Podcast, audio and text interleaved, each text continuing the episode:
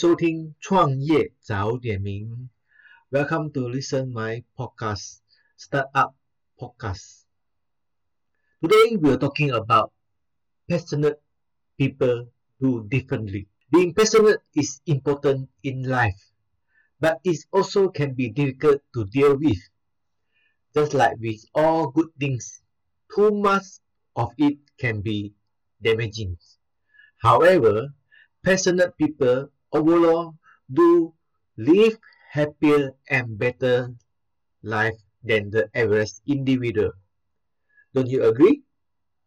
Passionate give us purpose, but more than that, they make us feel that we have purpose in our life. Being passionate isn't just about knowing, it is also about feeling. That what makes passion so important. They make us feel that we are on the right path in life and give us hope for a happy and exciting future.